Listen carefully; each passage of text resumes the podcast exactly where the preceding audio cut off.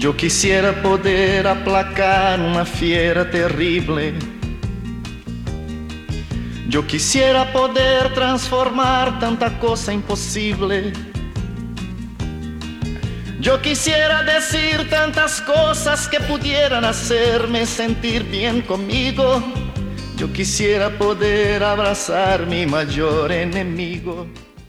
Y le damos la bienvenida a nuestro siguiente invitado en este espacio de LGN Radio, Luismi en Educa, a tu perro en positivo. Y además nos alegramos mucho de verle porque pues ha tenido un, percance, no de salud, pero sí físico, que... le ha impedido estar con nosotros durante dos semanas seguidas. Pero bueno, ya por fin le tenemos aquí en el estudio, eh, en plena forma, sano y salvo. ¿eh? Y, nos alegramos mucho, Luismi. Bueno, tienes ahí un recuerdo todavía. ¿Tienes un recuerdo de la gripe todavía? Sí, nada, pues pedir disculpas también. Buenos días y pedir disculpas. Sí. Se me ha juntado todo, es cosas, achaques de no, bueno, es que, es que el, y el virus este que no sé qué hay, había por ahí, que te dura el catarro, y yo todavía sigo con los... Todavía sigues ahí agarrado, lo tienes agarrado, eh, ¿eh? Sí, y, eso que no fumo, pero bueno. Fíjate los que fumen. Bueno. Pues nada, estamos otro día más aquí, otro viernes. Eh, hoy nos hemos demorado un poquito, seguramente no coincidamos con nuestra audiencia habitual. Que tenemos millones, bueno, pero siempre lo pueden escuchar en el podcast. Eh, al final, la, magia de la radio hoy día es que se puede escuchar este programa por la noche, en la cama, a desayunar mañana. O sea, no es como antes que solamente había una emisión y si te la perdías, te la perdías. Es cierto, de verdad es así. Ahora con los podcasts ya, que es la, radio del pues futuro. nada, estamos con, con eso. ¿Cuál crees tú, ahora que te digo la radio del futuro, cuál crees tú que es el perro del futuro? Ay, pues no sé, ahí, ahí me pones en una situación. El perro del futuro, yo espero, espero que el perro del futuro sea un perro que en las condiciones en las que estamos aquí constantemente machacando a, la audiencia con que tienes que tratarles con amor, con respeto, pero también con firmeza, educarles, porque esa educación va a fomentar que, pues lo que lo hemos hecho durante miles de años con esa selección artificial de, para conseguir las razas. Aquí podemos hacer una selección mayor, que es tener perros equilibrados, tener, pero eso es, un poco utopía. También nos gustaría tener una sociedad en general equilibrada y sana. Vente para acá, eh, mochuela, deja bueno, tú, hablando de esto, tú sabes que hay países, me parece que China es uno de ellos, es uno de ellos donde te exigen una documentación para tener un perro y te dan un curso incluso. Ya, sí. A la hora de, comprarlo, de adoptarlo. O de... Vamos a ver, las leyes que se están ahora mismo, ahora mismo que se están planteando aquí en España, me parece que son, pues, eh, eh, no sé cómo calificarlas, pero desde luego que no las ha hecho un profesional ni, ni se han dejado asesorar bien por los profesionales del entorno a la hora me refiero a la ley de, protección animal.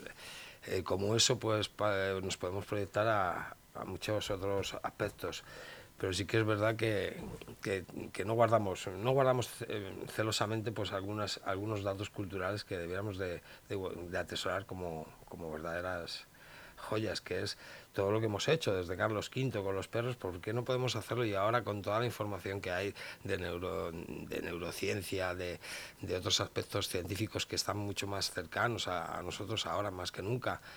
Pues por esto de las redes sociales y por esta, toda la difusión que tienen pues, las ciencias ahora mismo debiéramos de plantearnos que se pueden hacer las cosas de dos maneras, o bien o mal, y no hay medios regulares, igual que estamos haciendo con el planeta y con otras otra serie de, de cosas, pues los perros es igual, si queremos construir un futuro, el futuro de los perros, lo que tú hablas, el, el perro del futuro, tenemos que ir pensando en que hay ciertos parámetros son los que nos tenemos que mover, que es no solamente una buena selección y compartir una una vida que sea gratificante, recíproca, me refiero, que sea tan, tanto para disfrutar para el, para, para el compañero humano como para el perro.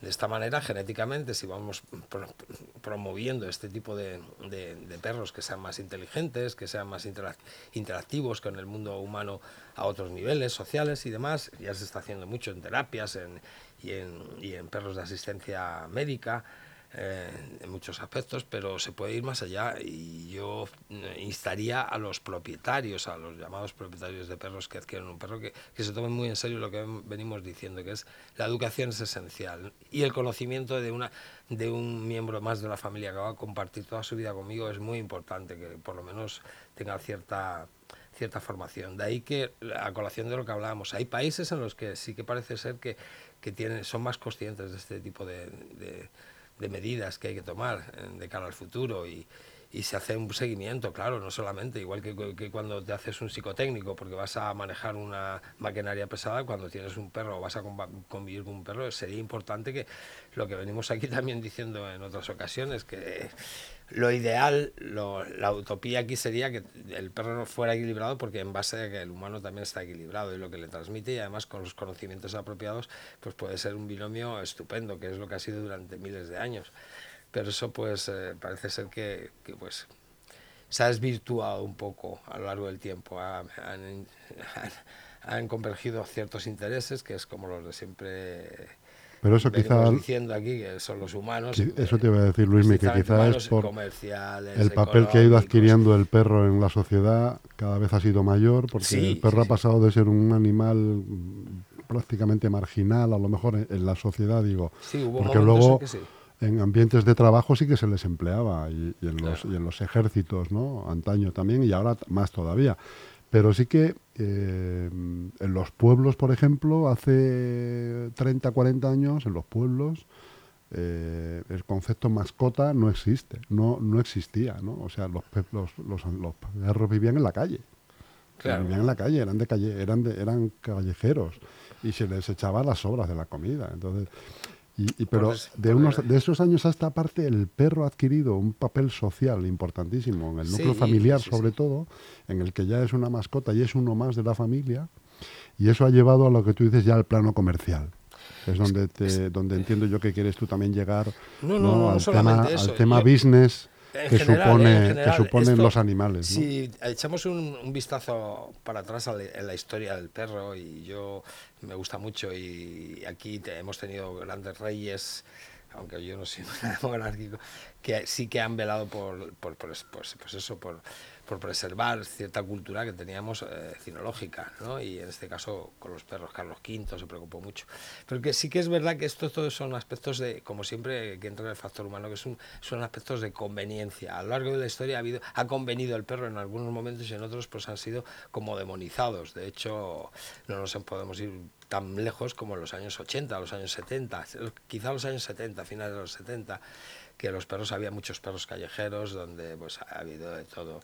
Y ahí no, no, no, se observa mucho la utilidad ni esa conveniencia de interaccionar por un interés común o por meramente por, por respeto por, y por amor a, los animales, que es lo que hablamos, que las mascotas, el concepto de mascota o perro familiar, pues eh, bueno, a lo largo de la historia se ha mantenido en algunos, en algunos momentos y en otros han sido estrictamente perros de trabajo y en otros han sido pues los seres más demonizados. De hecho hay paralelismos eh, en, la gramática que se hacen eh, agravios comparativos al hombre con el perro. Eh, tenemos ahí, mm. ha habido de todo. Sí que en estos momentos yo creo que no solamente por el por el concepto de, protección animal, que es, es, interesante, ¿no? Todo conocimiento nos va a llevar a, a una mayor concienciación, a una mayor conciencia personal de que donde estamos nos pueden ayudar a comprender otras muchas cosas, pero sí que en estos momentos sería importante no solamente ya la labor que desempeña el perro en nuestra sociedad a todos los niveles emocionales, prácticos y funcionales, en cuerpos de seguridad del Estado, en terapias, en, uh, en, mil, podemos decir, están presentes, son omnipresentes en nuestra sociedad. De hecho, están censados, como yo creo que en España, unos casi, creo que unos 35 millones de, de animales. Eso que sepamos. Y, y, es muy importante que, que, pues, lo observemos como, como somos miembros más de, la, de, nuestra familia y de nuestra sociedad, pues de interesarnos un poco más. Insisto en lo que todas las veces he, dicho. Eh, esto es un acto de conveniencia, en estos momentos sí que pues, socialmente y prácticamente o funcionalmente nos pueden ser muy útiles, pero tenemos que empezar a, a, a comprometernos un poco más con, con saber un poco como todo en la vida, para ampliar un poco horizontes, crecer y demás, pues que menos que, echar un poco el vistazo hacia los compañeros estos que siempre nos han acompañado, que están ahí, que son omnipresentes y que son los, los animales, en este caso los perros, y merece la pena tener en cuenta pues que hay ciertos parámetros en los que son sencillos, pero requieren que seamos honestos con ellos, no como entre nosotros muchas veces, sino si hacemos algo hay que ser honesto. Aquí no admite subterfugios, ni dimes y diretes, ni te, lo dejo para después, la procrastinación aquí como que no existe. Tendremos que ser un poquito más conscientes, ya en general. Joder, me enrollo que no veas, parezco la, la, la vieja del visillo. Oye, Córtame eh... y pregúntame otras cosas que si no... Oye, Luis, ahora te voy a preguntar una, una cosa que mm. está de moda, va a estar de moda en breves días, si no, si no empezamos hoy ya, mm. que son los famosos petardos. Va. Y cómo afectan a los animales y si existe algún remedio casero o Claro, de alguna manera para que no sufran de esa manera estos animales, que hay algunos terriblemente sensibles a esos ruidos y, y, bueno, cuando uno tiene un animal en casa y empiezan los petardos, bien por un partido de fútbol, bien por eh, una fiesta la que, de verano, la que sea, o en Navidades, que ahora abundan mucho, eh, la gente no está concienciada, eh, a pesar de los 35 millones de mascotas de perros que hay en España, no está concienciada de que eso es para, los, para estos animales una crisis grave, horrible. horrible. Es horrible, sí. No solamente para los perros, insisto, yo creo que esto también lo sabemos todos y la mayoría de las cosas no las sabemos, creo que todos, todo. Eh, hay muchas personas sensibles, eh, hay niños con trastorno, trastornos autismo, de autismo, con Asperger y con otras eh, Que por, por ejemplo, patologías de, de índole psicológico que sufren muchísimo con este tipo de, de detonaciones que por otro lado son gratuitas y no veo cuál es. Yo personalmente no veo dónde está la fiesta ni, ni, ni la demostración de alegría con una detonación o una simulación de algo artificial que simule. No, no le veo la gracia. Pero vamos, que soy tolerante y yo pienso que hay gente que le pueda eh, gustar y hay momentos y lugares también para hacerlo. Eh, sí que es verdad que el tema este de, de, de sensibiliza- de sensibilización para los perritos de... Se está poniendo ya loca. Alma. se viene, se pone en modo on y va en modo ascendente. Sí, es un pastor belga. Hablábamos de que hay un sistema que se llama desde sensibilización. Eso se hace con los perros profesionales, por ejemplo, desde cachorros se les va habituando. Dentro de su marco diario, de sus actividades con los hermanos, los cachorritos, la, la- la camada y con la madre, pues se le, hace, se le introducen nuevos elementos dentro de ese redil que tienen al principio reducido. ¿no? Plásticos, cosas que produzcan ruidos, se hacen ruidos, se provocan ruidos de una manera deliberada, eh, se tiran petardos al lado en momentos claves en los que ellos están jugando y no son tan conscientes de ellos y lo, lo- lo ven como debe ser, que es algo que pasa desapercibido, que es algo que es ahí secundario mientras yo estoy haciendo algo importante. Luego me habitúo a este sonido y no me parece algo tan, tan, tan terrorífico como ahora explicaremos el por qué lo entienden ellos tan, de forma tan terrorífica. Esto se suele hacer con los perros profesionales. eh, luego, em, a medida que el perro eh, posteriormente va creciendo, pues se, le va sometiendo a otros estímulos para que el perro eh, llegue a la vida, pues con lo que hemos dicho, con, una experiencia vital. Esa es- experiencia vital o esa mochila que tiene experiencias es una de las fases más importantes eh, de, todo el proceso de, nacimiento y crecimiento de, cada ser. ¿no? Eh, Hay una psicología, hay una genética, pero lo esencial y lo que determina casi siempre todo lo que vamos a hacer independientemente de la personalidad, pero sí el carácter, es pues ese tipo de cosas, que es lo que vivamos, lo que estudiamos, lo que experimentemos en la vida. Aquí pasa lo mismo. Si queremos eh, tratar un trastorno de este tipo, que ya que son, son miedos atávicos, son mie- miedos que están dentro y que no se comprenden el por qué, porque no son naturales y no hay una explicación ni hay una asociación. No le puedes explicar al perro que no tiene por qué tener miedo, sino que tienes que hacer un proceso de habituación o de, de sensibilización a esos ruidos a través de fomentar estímulos en esos momentos donde eso pase a un segundo plano desapercibido y no sea el foco de atención ¿eh? que hace que el perro, valga la redundancia, focalice y lo vea como algo que si además tú como se aprende de dos maneras, por moldeado, que es lo que vamos a hacer con estas técnicas que vamos a aprender, y modelado, un modelo que yo, que yo le doy al perro, el perro seguramente va a percibir cómo estoy yo cuando suena un petardo. Si yo digo, uff, al perro le va, se va a asustar, se asustará. Si estoy pendiente de él, si le digo, oye, ¿qué te pasa? El perro va a ser cada vez más consciente de que algo está ocurriendo y que esa detonación es valga la redundancia, el detonante de toda esa reacción química y energética que se está desarrollando, que es tú nervioso, tú, tú tratando de consolar al perro para que no, se ponga nervioso y lo que estás haciendo es darle más conciencia de que algo está ocurriendo, cuando lo que deberías de hacer es como el chiste este de me están mirando y yo estoy comiendo pipas para otro lado, luego no pasa nada. Ah, pues no pasa nada. Acá hay una bomba, pero este tío o es sordo o mira para otro lado porque no ha ocurrido nada. Lo da como algo, lo normaliza con su comportamiento y con su proyección. Eh, en este caso es así y en el caso de las terapias, pues habría que hacer una terapia que es un poco complicada dependiendo de, esa evaluación del carácter, personalidad del perro, de la situación en la que viva.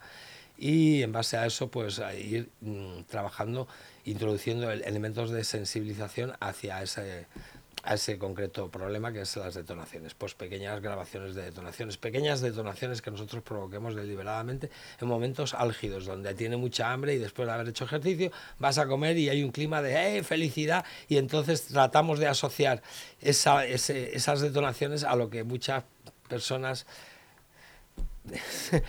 pues interpretan como tirar petardos, que es qué bien, qué feliz estoy, qué, qué divino es todo. Me parece particularmente que no estoy de acuerdo pero bueno, ya que tenemos que convivir con ellos, pues hay que hacer unirse al enemigo. Y esto es lo que hay, es que hay que asociar algo positivo todo este tipo de tinglaos. Se hace una edad temprana fácil, se hace una edad eh, ya donde está instalado mejor un profesional porque ahí hay que evaluar ciertos aspectos distintos, no solamente el aspecto de ya del miedo atávico que, que ha asociado a esa detonación, sino que detrás pueden venir cosillas cuando ellos son adultos o esto ya reiteradamente ha pasado y no sabemos cómo solucionarlo y pasa un año, dos años y no le ponemos remedio, ahí han pasado más cosas y hay que verlo. Pero en edad temprana es relativamente sencillo, siempre y cuando nosotros proyectemos normalidad y que ese estímulo esté presente de vez en cuando en su vida y en momentos claves que a él le puedan parecer pues eh, un estímulo secundario e incluso positivo, ya que siempre está asociado a un juego, a una comida o algo determinado. Oye, Luis, ¿por qué les asusta tanto el ruido? Porque, entre otras cosas, los ruidos, esos miedos altávicos, en su información genética, les dicen al perro, como no tiene otra información que la que le podemos dar a través de estas técnicas tempranas, de decirle, mira, esto no pasa nada, ¿cómo te explico que, tío, esto son cosas que ocurren y en cuerpos policiales y del ejército, a todos estos perros se les prepara para eso? Oye, va a haber disparos, no pasa nada, estás en tu elemento, es donde estamos trabajando, aquí estás corriendo y oye disparos y jolín, yo te premio porque qué bien lo estás haciendo que estás entrando en campo enemigo con disparos y tú no te alteras. Em, es difícil tratar este tipo de terapias. ¿Vale? ¿El por qué pasa? Pues hemos dicho que es algo que dentro de la naturaleza no tiene una explicación que dentro del campo acústico ¿eh? también afecta mucho, porque es una detonación que a nosotros nos suena de una manera, pero a un perro con una capacidad eh, auditiva mayor y con mayor proyección de frecuencias eh, puede parecerle como si en tu casa te pegan, te meten una granada en la habitación de al lado y, la detonan. O sea, te puedes quedar hasta sordo. Y esto es espantoso. Y como tienes una asociación plausible, en este caso, porque somos los racionales, pero en este caso es un miedo atávico, es algo que no es natural, no lo entiendo y al no comprenderlo mm, es un principio que nos pasa también a los humanos. La mayoría de las veces cuando no comprendemos algo o no lo entendemos, lo tememos. Y es una estupidez, porque eso se soluciona la mayoría de las veces leyendo o informándote. es una vacuna buena. Otra de las cosas que suceden en esta época en la que estamos del año, eh, sabes que ahora mismo, pues bueno, sin ir más lejos, Mañana es Nochebuena, el día siguiente es Navidad, se reúne la familia. eh, hay un exceso de comida en las casas. se reúne mucha gente a comer, cada uno trae cosas, entonces al final la comida sobra. Ya. Y entonces el perrito alguien tiene una es idea el receptor de, de, esas sobras. ¿no? lo tires, no, no, no, dáselo al perro. No, no, no lo hagáis. Sí que es verdad que se pueden aprovechar ciertas cosas. Dulces incluidos. No, dulces nada, por favor. nada de chocolates, son veneno. Nada de ajo, nada de cebolla, nada de otros elementos que ya hemos hablado en otros, en otros programas que son son muy nocivos, son tóxicos para los perros, ¿de acuerdo? Si vais a darle algo, o las sobras de, una chuleta, lavarla, pasarla por el grifo, no os cuesta nada, lavarla bien, que al perro lo único que le interesa es la carne. Pero todos los condimentos que le echamos en estos días, la sal, la pimienta, todas estas pequeñas... Eh, especias, pues pueden provocarles a ellos reacciones adversas, ¿vale? O no deseadas. Yo os recomiendo que no porque nosotros tengamos unas, unos días de excesos, que también lo proyectemos hacia nuestros perros. Recordad que la obesidad también eh, hace mella en el mundo canino.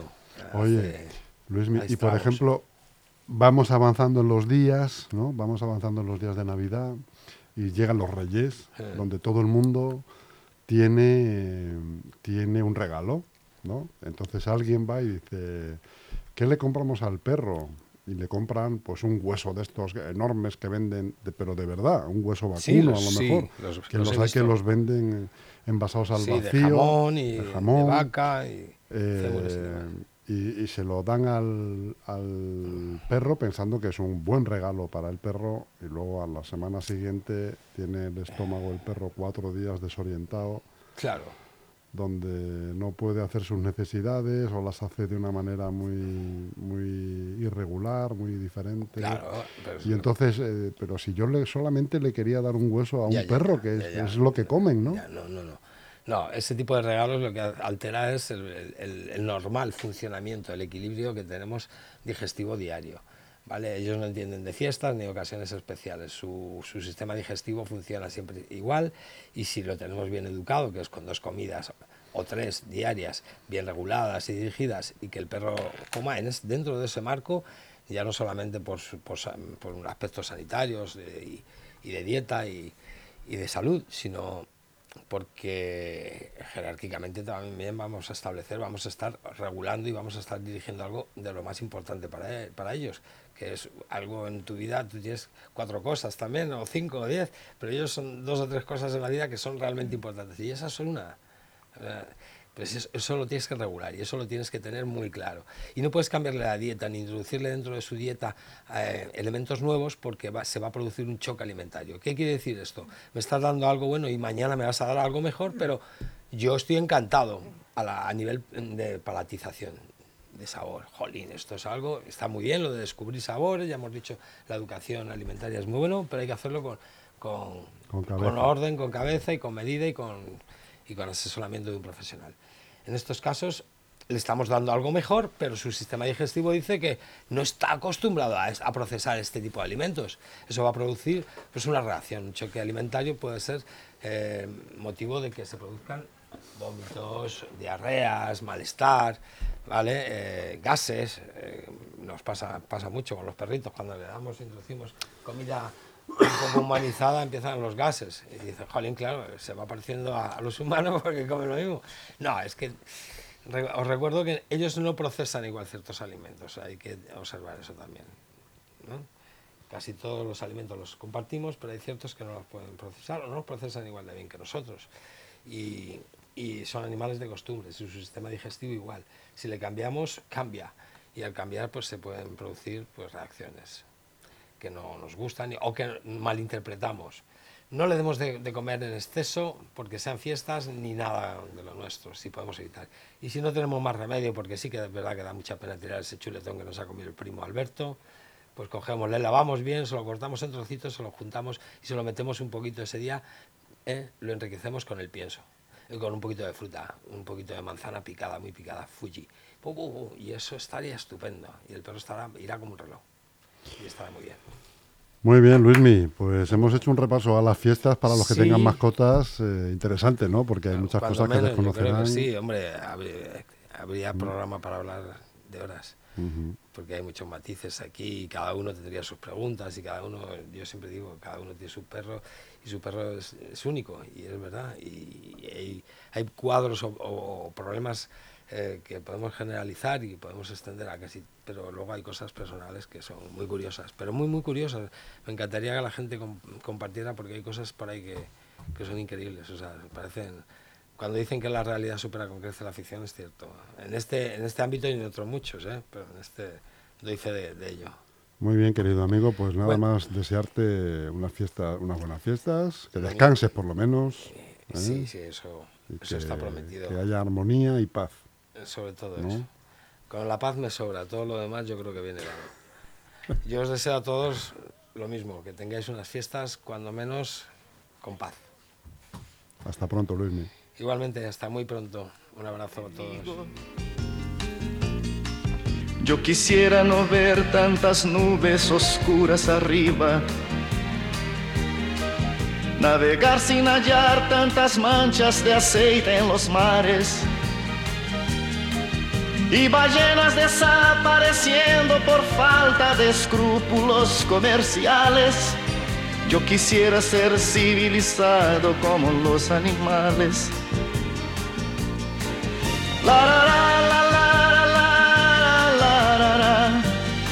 La.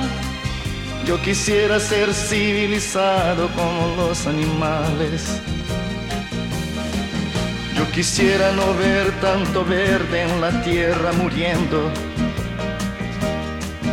Y en las aguas de ríos los peces desapareciendo. Yo quisiera gritar que negro